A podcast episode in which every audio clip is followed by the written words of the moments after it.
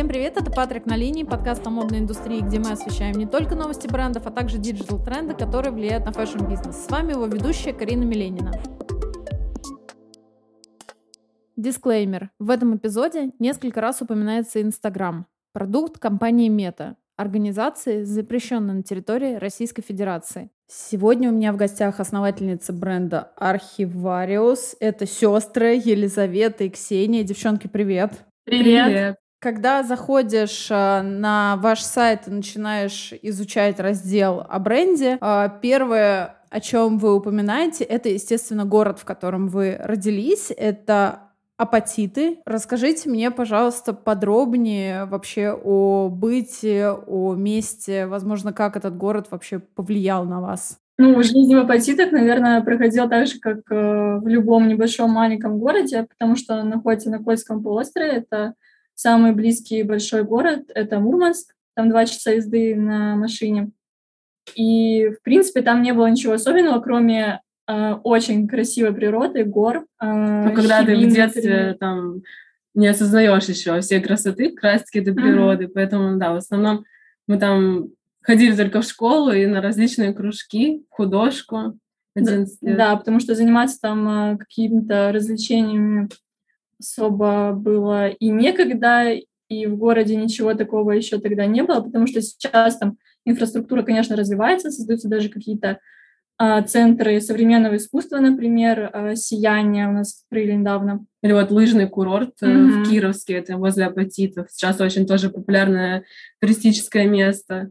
Да, но когда мы были маленькими, понятное дело, или даже подростками, тогда не было еще так развито но у наших родителей была возможность нас э, вывозить, так скажем, э, за границу и по России куда-то путешествовать.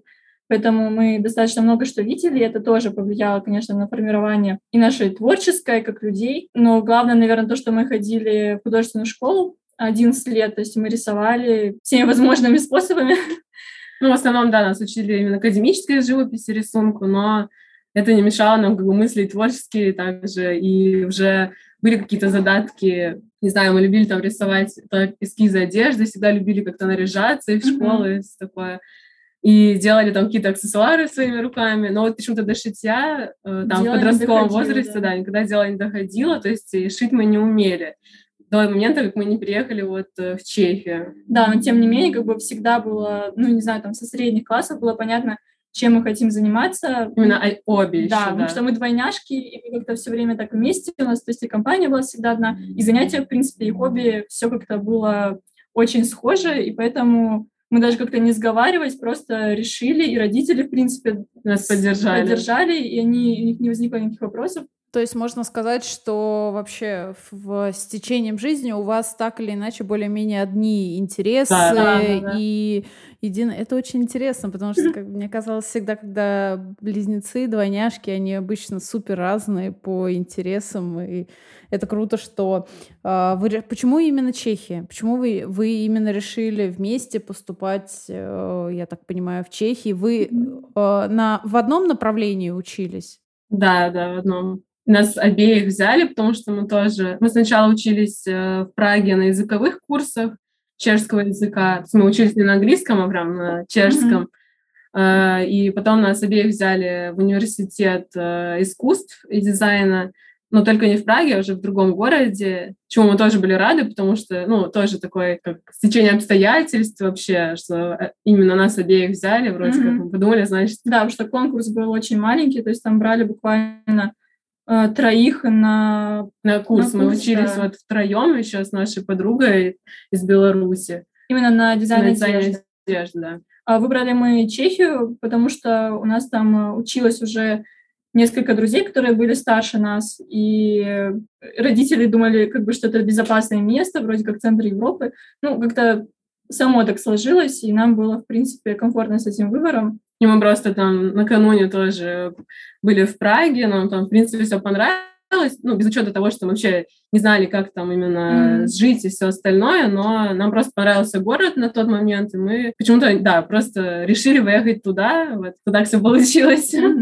Окей, okay. а почему архивариус и вообще в чем такая big idea вашего бренда? Ну, это тоже все пошло еще с студенческих лет, так скажем, потому что мы, так как мы учились на одном направлении, на дизайне одежды, вот, не знаю, проучились мы, наверное, года три, за этот момент у нас накопилось уже какие-то коллекции ну, свои, мини-коллекции, мини-коллекции да. да, или просто... У каждого своя. Да, так как там были задания, например, ну, какую-то определенную тему сделать там что-то, коллекцию или просто какой-то предмет одежды. У нас этого накопилось достаточно, и просто пришла идея, ну, вообще попробовать. Кто-то захочет ли вообще покупать наши вещи. Носить наши вещи. Носить да. наши вещи, да. И мы создали страницу в Инстаграме, отсняли все наши вещи на белом фоне и думаем, как бы, как бы назваться. И пришла идея назваться «Архив» в кавычках, как такая некая самоирония над э, самими собой, потому что мы сравнили, так сказать, себя с э, какими-то крупными брендами или дизайнерами, кто уже давно в индустрии, и у кого накопилось достаточное количество э, коллекций, и чьи коллекции очень ценятся на рынке и как бы которые продаются как архивные. И это просто была такая ирония над собой, mm-hmm. что мы как бы продаем свои архивы. В принципе, сразу начали интересоваться, что-то покупали.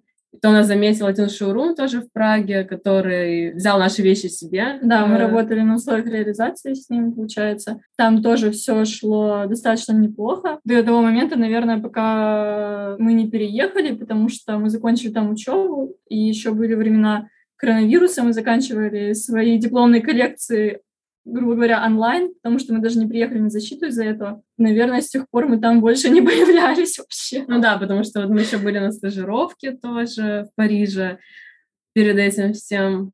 Потом же приехали в Москву, и так вот в Москве остались из-за коронавируса. И, в принципе, просто нам Москва намного ближе, чем Прага, как mm-hmm. итогу оказалось.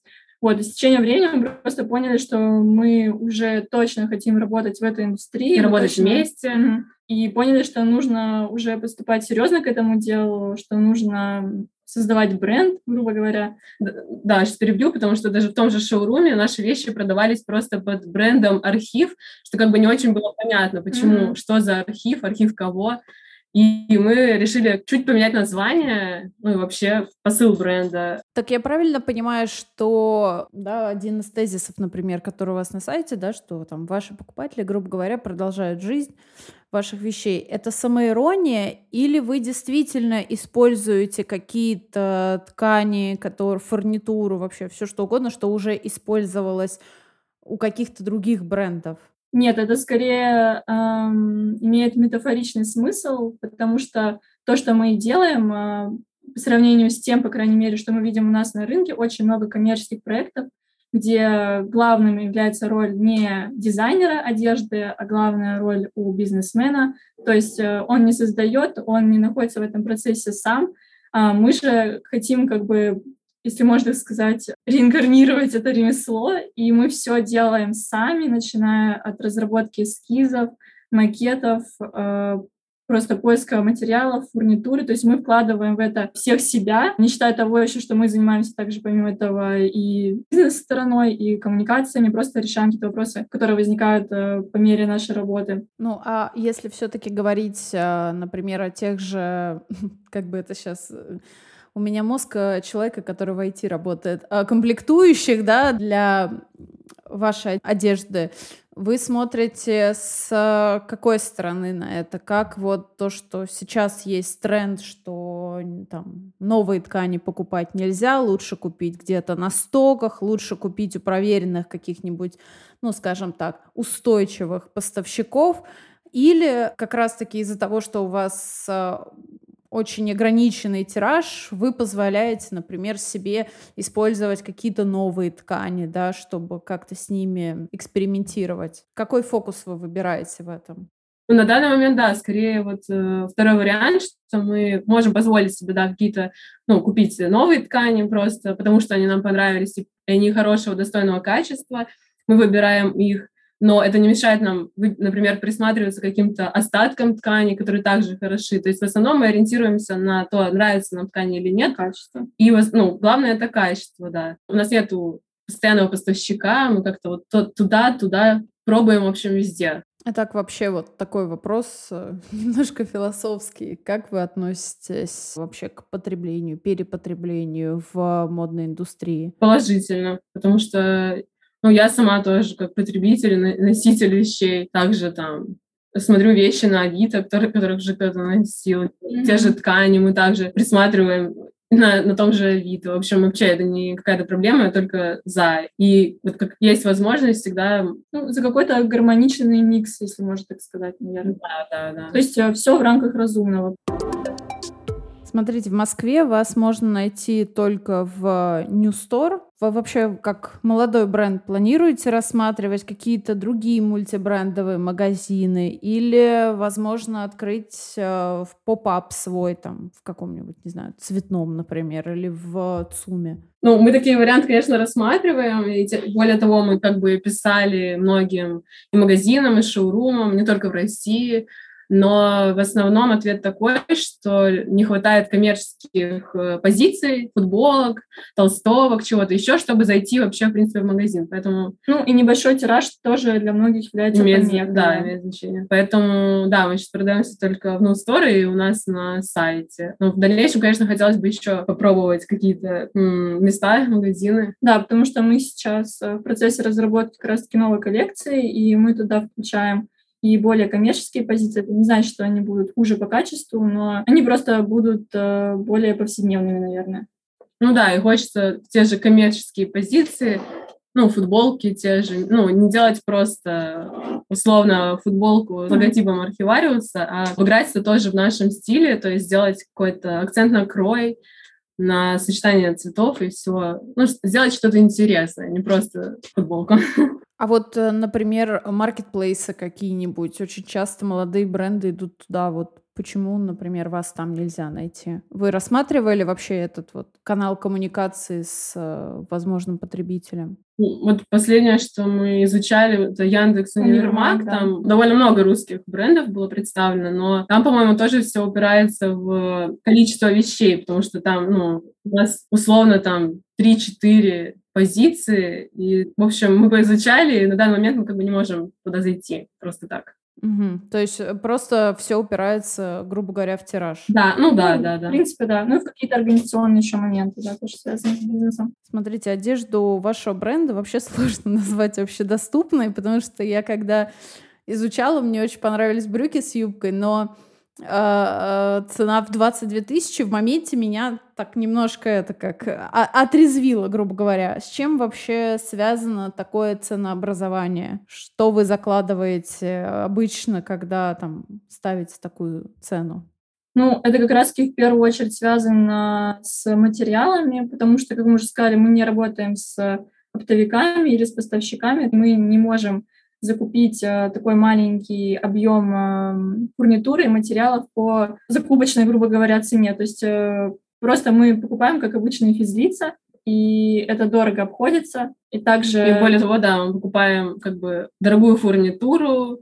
Да, ну, плюс и... то, что мы продаемся в магазине, это также у них своя наценка там. Угу. То есть все складывается из материалов все остальное. Да, и у нас нет своего производственного цеха, то есть э, мы не отшиваемся массово, и это тоже имеет значение, потому что за пошив одной вещи цена возрастает очень сильно, если бы, в отличие от того, если бы мы делали, например, э, тираж из 100 вещей, то есть цена бы была намного меньше, и мы работаем с очень хорошей портной, которую мы очень э, долго искали. потом и крови просто заполучили, и мы отвечаем за ее качество, то есть э, все проверено, ее услуги того стоят. Угу. А в будущем планируете производство делать? Или какой-нибудь хотя бы швейный цех, например? Ну, мы бы хотели зайти на работу с какими-то более крупными цехами как раз-таки, и у нас есть контакты, но все опирается, опять-таки, в маленький тираж. То есть мы сейчас не можем себе позволить э, производить больше и по бизнес-моментам, и просто по какой-то финансовой точки зрения. То есть у нас сейчас нет таких вложений, нет э,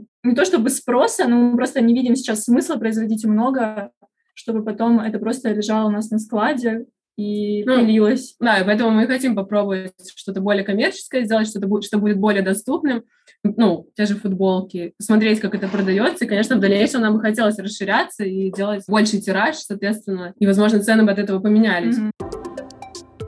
Что помогает вам продвигать бренд? Какие платформы используете? Возможно, какие-то сейчас после февраля новые осваиваете? Ну, по большей э, степени мы продвигаемся только в Инстаграм, и еще не так давно мы создали телеграм-канал, но там мы больше хотим вести такое... Это более личное что-то, какие-то рассуждения, обсуждения угу. про Просто бренд. Раска- и... Рассказывать про себя, про свой бэкграунд. Это, в общем, такой более дружеский вайб там, что ли, создать. Мы все делаем своими силами, пока никаких таких, не знаю, специальных э, способов э, продвижения мы не выявили. Ну вот я Федука видела в вашей одежде. Это, это запланированная акция была нет, или, вот, или нет? Там не Федук был, там Доус, который... Да, да, да. Также работаем, например, в какой-то более художественной э, сфере, потому что мы хотели бы себя в этом тоже немного попробовать, и как бы это тоже можно назвать